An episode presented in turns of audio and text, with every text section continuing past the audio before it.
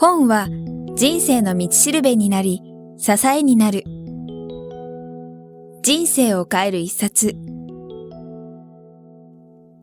人生を変える一冊は、あなたの人生を変えるような一冊を書いた著者へのインタビュー音声をお届けする番組です。闇雲に新刊やベストセラーを追うのではなく、元新聞記者の聞き手、早川洋平が著書への思い、人生を変えた一冊、人生のターニングポイントなどを著者から直接伺います。それでは、本日のインタビューをお聞きください。これもぜひお聞きしたいんですけどもあの大谷さんは実際ジョブズにもインタビューした、えー、ご経験があるということなんですけど、えー、実際にそのジョブズにインタビューした際の印象やエピソード例えば言葉とかで、えー、特に、まあ、いろんな思い出があると思うんですけど一般的に言われてることとか、はい、本に書かれてることとは、まあ、真逆っていうとちょっと違いますけどその違っていた、ねうん、意外だったようなことが何かあると、エピソードも交えてほしいそれはそうなんだあるんですけども他のところでもね書いたりしたことありますけどもやっぱりネクストの日本でのお披露目の時に彼自身がやってきて、はい、ホテルオークラでインタビューをしたんですが、はい、まあその時もちろんその今みたいに情報が発達してないですから細々とやっぱりジョブズっていう人は感触持ちで気が短くて気分屋でみたいな話は聞こえてくるわけですね。やっぱりインタビューの時はすごく緊張してやっぱり何かこうこちらで別に自分の方でほらそう思ってなくても向こうが気に入らないと思ったら、もうその場でインタビュー打ち切りであり得るわけですよね。それは避けたいなと思って。でも無邪気だったので、はい、僕は当時マッキントッシュのアイコンをこちりばめた名刺なんかを自分で作ってたんですよ。でそれは普通に使ってたので、はい、まあ、別にジョブズと会う時にもこういうものですって出したんですけども、でそれやっぱりジョブズがじっと見て「はい、ああ君はなんかマック好きなんだね」みたいな感じで、あのニコニコしてたんですよ。で一旦インタビューを話したら全然そのそれまで得ていた予備知識と違うんですよね。ものすごい上機嫌だし、うん、僕何聞いても答えてくれるような感じで、はい、それで和気あいあいとこう進んで、はい、やっぱりまあもちろんそのすごくこう頭の回転が速くて、はい、こっちのやっぱり質問値踏みしてるようなとこありますけどでも全然そのなんていうか威圧感とかもなく、すごく穏やかな感じで進んで、まあ、こう1時間やって終わったわけですよね、でもその後で部屋から出る出て「ああジョブズさんって聞いてた噂とかと全然違う人なんですね」ってその時キャノンさんが NEXT 日本でのかなりいろいろなことを仕切ってましたので、えー、キャノンの担当者の方がいたんですけどね、うん、そしたらもう全然そのあなた方は本当ラッキーでこんなジョブズさんいないと。朝一番だったんですけども機嫌がいいんですが、うん、本当は寝起きが悪いんで。うん。朝はもう絶対機嫌悪いと、普通は。で午後いいかっていうとこういうインタビューの日っていうのはもう来る人来る人同じこと聞く。大体そうなりますよね、うんうんうん、発表してる内容同じですからね、はい、そうするともうそれでもう嫌になっちゃうわけです、うん、同じことばっかり聞くなと、はい、だからいつインタビューすればいいかっていうのは絶対言えないし朝一番はでもやっぱり普通はもう機嫌が悪くてダメだからこんなにその、うん、機嫌のいいジョブさん見たことないって言ってで僕はずっとそれをですね振り返った時に多分、まあ、ネクストの日本でのお披露目だから、うん、彼も、まあ、そういう意味でこう気分が良かったのかなとか、あるいはやっぱり日本でそのネクストを普及していくにあたって、やっぱりあんまり悪いとこ見せるといかないなと思って、まあ、そういうふうに振る舞ってたのか。なっていうのずっと思ってたんですけども、亡くなった後でやっぱりふっと思い返した時にですね、多分名刺が良かったんじゃないかと思ったんですよ、はい。うん、本当はスカリー憎しですしね、はい、そんな自分思い出したとこ今ネクストの話で来てるのになんでマックのアイコンの名刺を出すんだと言って怒られてもおかしくないわけですよ、うん、後からだからそういう意味ではヒヤヒヤものだったんですけども それを見ただけでねもうお前はインタビューの資格ないから出てけと。言ってもおかしくないと思ったんですけど逆だったんじゃないかと思うんですね、うん、ここにも自分の作ったそのマッキントッシュを愛してる人がいるとい。うことで、なんかそれでその彼はすごくこう気分が良くなったんじゃないかなと思ったんですよ。っていうのはその後やっぱりいろいろあの本を訳したり、まあ、書いたりする中で、彼は例えばマッキントッシュのキーボードにサインをスタンフォードの学生がね頼んだ時に自分はファンクションキーなんか大嫌いだって言ってファンクションキーを外したらサインしてやるとか言ってですね すでにあのウォズニアクはサインしてたそうなんですね、それに。だから2人のサインが欲しかったと、うん、そしたらおもむろにあの車のキーを取り出して、はい。ファンクションキーをボンボンボンボン外して、うん、よしこれでいいって言ってサインしたそうなんですよね。で要は自分がいなくなった後で、はい勝手にそのキーボードを拡張してファンクションキーをつけた、はい、そういうのがすごく気に入らなかったわけですけど、うん、一方では間違い電話でですね、はい、ラリー・テスラーというあの、まあ、これもリサの本来はジョブズがリサのプロジェクトのリーダーやってたけどもやっぱりいろんな問題があって、はい、まあ、追い出されてマックの方行くわけですけどもその後ラリー・テスラーってもともとゼロックスのパロアルト研究所にいてアップルに移った人が、はい、まあ、トップになったんですね、うん、そのリサチーム、はい、で彼があの、まあ、ずっとジョブズが追い出された後も結構重要な役目を果たしてたんですけども、うん、たまたまあのスティーブって別の人物に電話をかけようとして、同じスティーブだからリストから間違って選んだらしいんですでジョブズにかかってしまってですね。でしかも留守電だったのであちょっとアップルのことで話があるからっていうのを留守電に入ってたのをジョブズが聞いてかけ直した時に、はい、あこれは君がネクストに来たのかそれとも僕がアップルに戻る話なのかっていうのを言ってるんですよね。ということはどんなにやっぱりスカリーとか憎しと思ってた時でも、アップルっていうのは自分の古巣であって自分が作ったものであって子供であってね、そこに戻ることっていうのをすごくこう夢見てたというか、だからネクストの社員がネクストを辞めてアップルに戻ることになった時にまだそのジョブズが復活する前ですよね。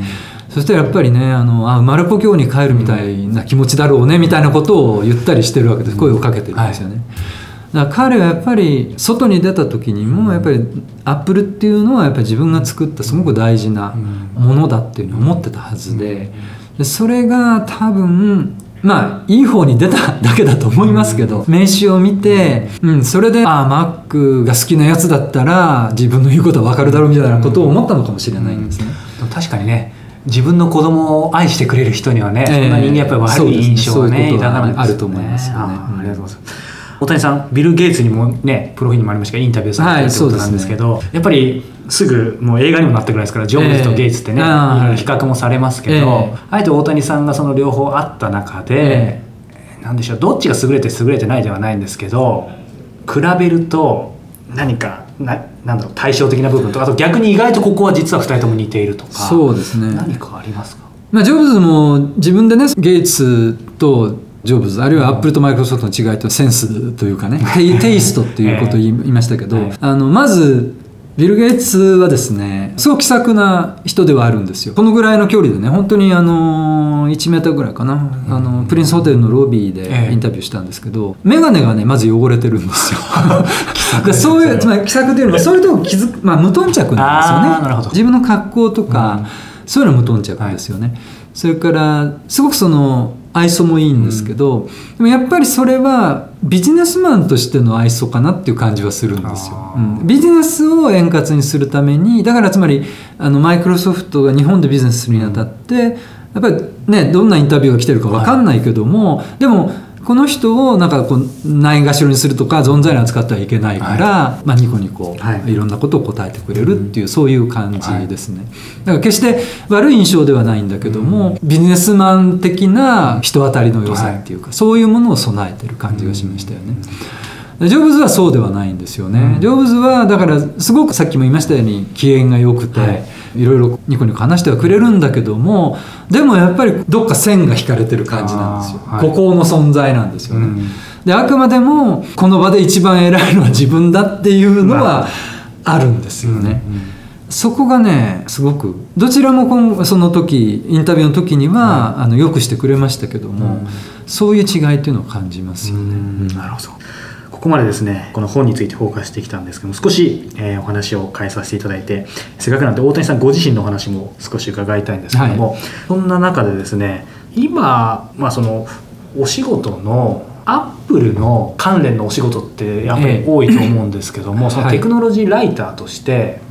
他にやっていらっしゃることっていうのは例えば、まあ、デザインのものだったり何かセンスのあるものだったり、えー、そういうのってどういう感じなんですか？ライターとしてはそうですよね、まあ、デザイン、まあ、その結局昔から好きだったものについて、まあ、書いたり、分析したりということですけどもあと自転車なんかも好きですし、ライターになったのはある種成り行きもあるんですけど流れでもあるしそこは否定できないんですけどもポイントとしてやっぱり好きなことをしてるっていうところだと思うんですよ。で好きなことをしてる限りっていうかやっぱりねなんかもう基本はねそこしか残らない気がするんですよね。結局嫌いなことをしてまあそのいろんな順番があると思うんです好きと嫌いということで分けるとですね、えーあとまあ例えば成功と失敗という軸があったとしますよね。そうすると最悪なのは嫌いなことをして失敗っていうのは一番最悪じゃないですか。やるやりたくないのにやらされてしまってしかも失敗になってしまうと。でそれからまあ嫌いなことをやって成功する場合もありますよね、それは別に自分の興味じゃないんだけどやってみたらとりあえずまあうまくなんか回ってしまったと、まあ、そこそこだと思いますけども、それからあと好きなことをしてやっぱり失敗する場合もありますよね、です一番いいのは好きなことをして成功するんですけども、ね、ただどっちにしても好きなことをしていれば、うん、失敗しても好きなことやったんだからっていうその自分なりの気の持ちようがあると思うんですね、うん、何でもそうなんですけども人生とか何でもその成功するかどうかっていうのはやっぱりやってみないと絶対わからないんですよ、はい、ででもう一つは努力したからといって成功するとは限らないんですよ。努力して成功するんだったらみんな努力するわけですよね、ね、もう成功約束されてれば。でもするかどうかわからないから努力も知った方がいいのがやっぱ辛いからやめちゃうか、あるんですけどもう基準としてはね好きかどうかしかないだろうと思うんですね。でそれをやってきたという意味では成り行きではあるんだけども、まあ、好きなことを一つやってるっていうのはありますね。それからそういうまあ、えー、コンピューター以外、はい、アップル以外のことで何か書く範囲を広げる時でも、はい、やっぱり自分がそれについて単に知識があるかどうかではなくて好きかどうかっていうのが非常にポイントになってると思いますね。はい僕の話だともちょっとおがましいんですけどやっぱり僕も好きなことだけをやってないとかなんですけど、これ絶対ではないと思いますけどやっぱり嫌いなことやってるとやっぱ苦しいし苦しいです、ね、モチベーション上がらないし。まさにそうですよ、ね、確率からするとやっぱり好きなことをやった方が、まあ、統計出してるんで分かんないですけど、でもやっぱり周りの方今日の本谷さんの話も伺ってるとやはりそちらの方がで毎日ダメでもやっぱりね自分で覚悟してやったことであれば。はい今のお話聞いて一つ好きなことっていうのがやはりその大谷さんが大切にしていることなのかなっていうキーワード一ついただいたんですけども、えー、改めて大谷さんご自身がその人生で大切にしていること、はい、もの、概念何でも構わないんですけどそうですね。それはねやっぱりバランスということですね。あのうん、どういうことかっていうと、はい、すごく僕自身もそうですけどなんかここだわりはあるんですよね。このつまりアップル製品とか、うん、マックでもそうなんですけど自転車しても。でこだわりはあるんだけどもこだわりすぎない、はい、頑張るんだけども頑張りすぎない。でそれがねその見極めがすごく重要だと思うんですよ。はい。まあ、アップルよく世間的にまずアップル信者っていう言葉があったりするじゃないですか。それは僕は違うと思うんだけども、うん、僕自身もねもしアップルよりいいものがアップル製品よりもいいものが出れば別に乗り換えるのは全然自分としては OK なんですね、ただ出てこないから乗り換えようがないっていうだけで、アップル以上のものが出てくれば別にアップルじゃなくてもいいっていう気持ちはどこいつもあるわけなんですよ。だからそのなんかこうこだわりすぎて例えばアップルのことを書くにしても、はい、悪いところは悪いって書きますし、そういう部分のバランスがすごく重要だと思うんですね、はい、あるいはデジタルとアナログのバランスだったり、あのジョブズも晩年によく言ってたのはアップルっていうのはアートとテクノロジーのその融合、うん、そのまあ交差点にある会社であると。いうのも、まあ、この本の中でも DNA の本の中でも述べてるんですけど、はいうん、あのやっぱそのやっぱバランスですね。技術より、まあ、理科系文化系みたいな区分けもありますけども、はい、僕の中では理科系文化系っていうその区分けはないんですよ、うん、だから例えばほら機械工学大学で学んだしその前にも割と理系のこともやってるけども、はい、一方では物書きですから文章を書いてるわけで、まあ、そういう意味では文系かもしれないですよね。あるいは高校の時にはうちの高校ではあのクラブっていうのは大きく文化クラブと運動クラブって大きく分けててその下がねいわゆる普通野球部とか野球クラブとかいうのは班って呼ばれてたんですよ。で僕が属してたのは文学班っていうところでいわゆる普通の言い方で言うと文学クラブですよね。小説書いたりとか、はい、で僕はショートショートなんかが書くのが好きだったんでそういうの書いてたりしたんですけどでも、うん、だからといってだから文系でもなくて物理とか科学も好きだったり、うん、そういう意味ではねアップルがしっくりくるのはアップルが目指してること自体が僕自身が昔からそういうバランスの上で何かこう暮らしてきたというか。うんいうのと自然にまあマッチしてるのかなという気はするんですね。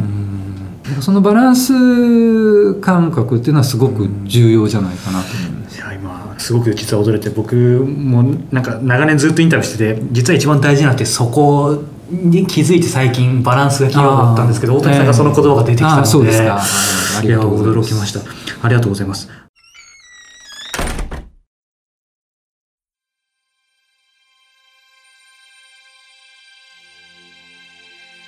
本日のインタビューはいかがでしたか？